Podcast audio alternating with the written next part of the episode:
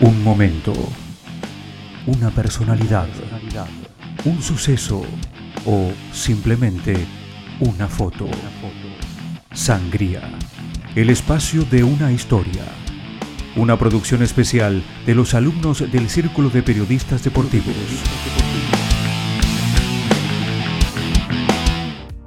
Hay diferentes formas de representar una nación, de demostrar ese sentimiento patrio que uno tiene dentro y se reluce en determinadas situaciones. Siempre que uno viaja a otro país, ya sea a un lugar cerquita como Uruguay o del otro lado del mundo en Japón, vamos a ver una bandera argentina, ya sea plasmada en una camiseta, en un gorrito o en una mochila.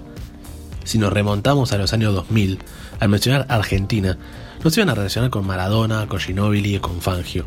Es que siempre la Argentina estuvo ligada al deporte en cuanto a representación se refiere, ¿no?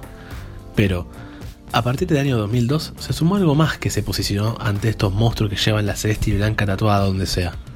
No una persona en sí, sino que el deporte se hizo más fuerte. Hablo de algo más en general, incluso. Otro género plantó bandera y dijo, nosotras también. Para hablar sobre esto, tenemos que irnos para Australia, precisamente la ciudad de Perth.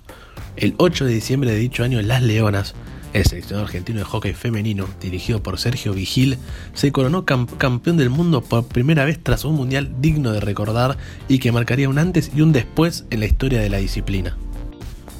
Gabriel Soleiro, ayudante de campo traído por el director técnico debido a sus habilidades con las estadísticas, seguimiento de jugadores, partidos, entre otras cosas, comentaba la travesía que fue llegar a Australia y cómo el equipo lo vivía. Cuando llegamos a Australia, este, cruzamos durante cuatro horas el desierto de Sydney a Perth, la ciudad de las moscas, y realmente el equipo estaba muy confiado y sabiendo lo que iba a hacer.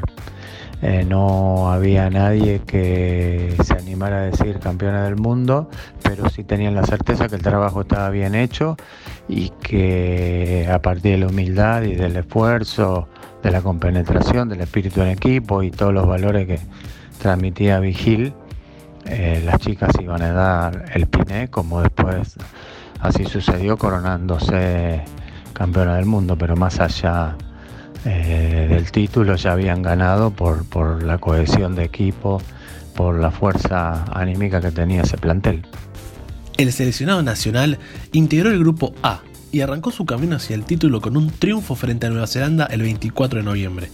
Luego, completó la primera ronda con seis victorias consecutivas frente a Ucrania, Alemania, China, Escocia, Corea del Sur y Rusia. Por esto fueron el único equipo en terminar la ronda inicial con puntaje ideal. Pero eso no quería decir que iban a tener un desenlace fácil. Del otro lado, en el grupo B, estaba la poderosa Holanda, que también habían clasificado invictas. Esa madrugada el partido se veía reñido, es así que los equipos igualaron uno a uno y se tuvo que definir en esa etapa que todo el mundo quiere evitar. Que de lejos nos encanta verlo, pero de cerca es una tortura. Los penales. Magdalena Isega, ex defensora, fue uno de los estandartes de aquella camada argentina y tenía sentimientos encontrados durante la definición. Te, te, digo la verdad, tenía unos nervios tremendos, pero estaba tranquila porque, no sé, estaba tranquila. ¿Viste? Cuando decís que sea lo que tenga que ser si ganamos, bárbaro. Y si no nos toca ganar, pues, ¿qué va ¿Viste? Encima yo como no los tiro, no los tiraba y los miraba de afuera, tampoco es como que, o sea, no podía ser que, como de alguna manera exigir. Entonces, eso lo viví con unos nervios tremendos, pero en el fondo tranquila, como diciendo, bueno, eh, no, me, no es que me conformo con una medalla de plata, ni mucho menos, quiero ganarlo. Pero viste cuando decís el partido ya habíamos hecho todo lo que se podía hacer y ahora bueno, la que los tire mejor que gane el torneo. Yo siempre digo, éramos dos equipos muy, muy parejos y ganábamos por detalle. De hecho, se ganó por detalle con, con el tema de los penales. Pero en esa instancia apareció una especie de muralla humana en el arco que atajó cinco penales. Mariela Antonisca, con quien tuvimos la oportunidad de comentar este hito, y esto nos decía yo en ese momento pensaba en que quería salir campeona. O sea, eh, nada, pensaba siempre positivo en, querer ganar, querer disfrutar, porque nos lo merecíamos por, lo que habíamos entrenado y porque el grupo estaba, como te dije, espectacular, tanto técnica, física como emocionalmente, y creo que nos merecíamos ese, ese triunfo. Eh, me tocó ser a mí la protagonista al final, pero creo que el equipo era... Fue un todo, fue increíble todo. Y mm, en ese momento uno no piensa en toque atajar o no atajar o lo que sea. Yo la verdad que me paré enfrente, trataba de mirar la bocha y tratar de atajarlo. Eh, se fueron dando los penales y, bueno, se dio que tuve que atajar varios y nosotros no metíamos. Y después, bueno, llegamos a la muerte súbita que no me lo imaginé. Y bueno, con la única que había metido el gol, que fue Fátima, se lo atajé. Y bueno, increíble, fue una montonera, fue bueno lo que ya vieron todos mil veces. Eh, felicidad absoluta. Eh, tocar el cielo con las manos, que no, estar en el podio, que el himno. Fue un torneo soñado, un mundial soñado. Todo, todo se dio y fue perfecto. Qué loco, ¿no? Hasta en el relato de Mariela podemos darnos cuenta de lo emocionante que fue ese momento para ella, para el grupo en sí. El hecho de darse cuenta de que habías logrado algo que para muchos era impensado, hasta utópico.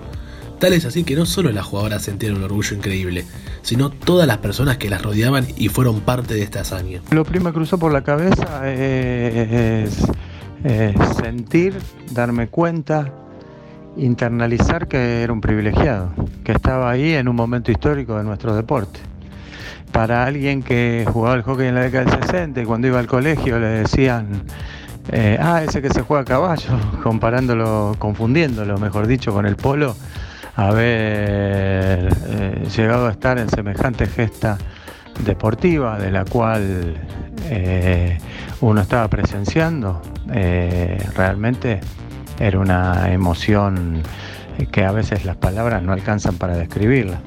La satisfacción de haber cumplido eh, con la designación de Cachito para que hiciera el seguimiento y, poder estar ahí en un grupo que estaba armado, en el que yo no tuve absolutamente nada que ver ni ninguna participación, pero sí aportando mi pequeño granito de arena desde afuera.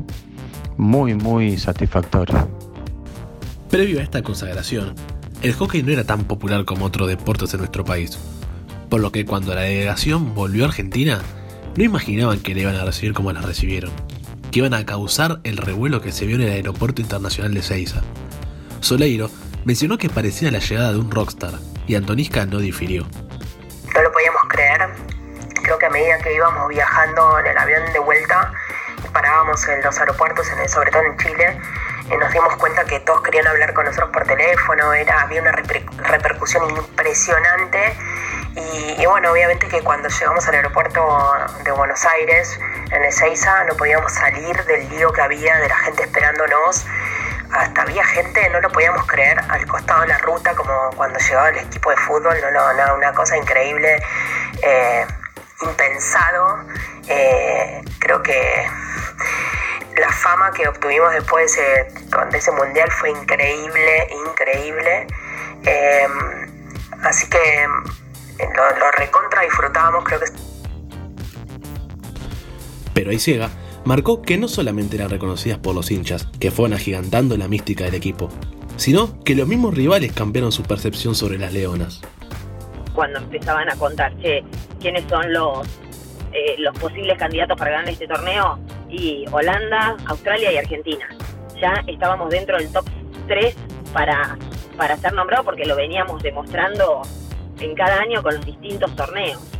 Cuando te hablé del Champions Trophy en el 2001, el Champions Trophy eran los seis mejores equipos del mundo, era un, torneo durísimo y se había jugado en Holanda. Y le ganamos a Australia por primera vez y a Holanda en la final. Entonces, eso como que de alguna manera fue, bueno, estas pibas no tienen culo, ¿me entendés? Estas pibas, o sea, realmente juegan y te pueden ganar cualquier torneo. Entonces empezó a respetar mucho más a la Argentina. Con dos subcampeonatos y dos bronces, el único trofeo que no lograron conquistar fue la medalla de oro en los Juegos Olímpicos, a lo que Maggie respondió. El Juego Olímpico para todo deportista es el torneo que querés estar. A mí me tocó jugar cuatro y la verdad es que los cuatro lo viví de una manera distinta, pero con una intensidad como si fuera el primero y el último que uno le toque vivir los disfruté mucho, muchísimo. Pero no te podría decir que es una espina que, porque la verdad que es una espina todo lo que no me tocó ganar, todos los mundiales que jugué y no gané, eh, ¿me entendés? Entonces sería eh, muy, muy injusto. Estoy tranquila porque acá, a cada juego llegamos 100 puntos, 110 puntos, te diría. Pero te repito, llegan todos de la mejor manera y, el hecho ya de, entrar en, una, en una semifinal es muchísimo porque ahí son los cuatro equipos que van a pelear por tres medallas y te repito, de, salvo en Atlanta, que éramos nuestro primer juego que, nos empezábamos a consolidar, el resto siempre estuvimos, fuimos de los cuatro equipos que peleamos por tres medallas y nos llevamos una de ellas. Así que eh, feliz, feliz de haber sido parte. Y así, las Leonas continuaron marcando historia, ganando otro mundial en 2010, obteniendo varios Champions Trophy, Juegos Panamericanos y Ligas Mundiales, poniendo a la República Argentina en los lugares de reconocimiento más altos, con esfuerzo, constancia, valores y sobre todo orgullo, sintiendo el apoyo de la gente por tanto compromiso, porque para ella representar la celeste blanca es lo más grande que hay.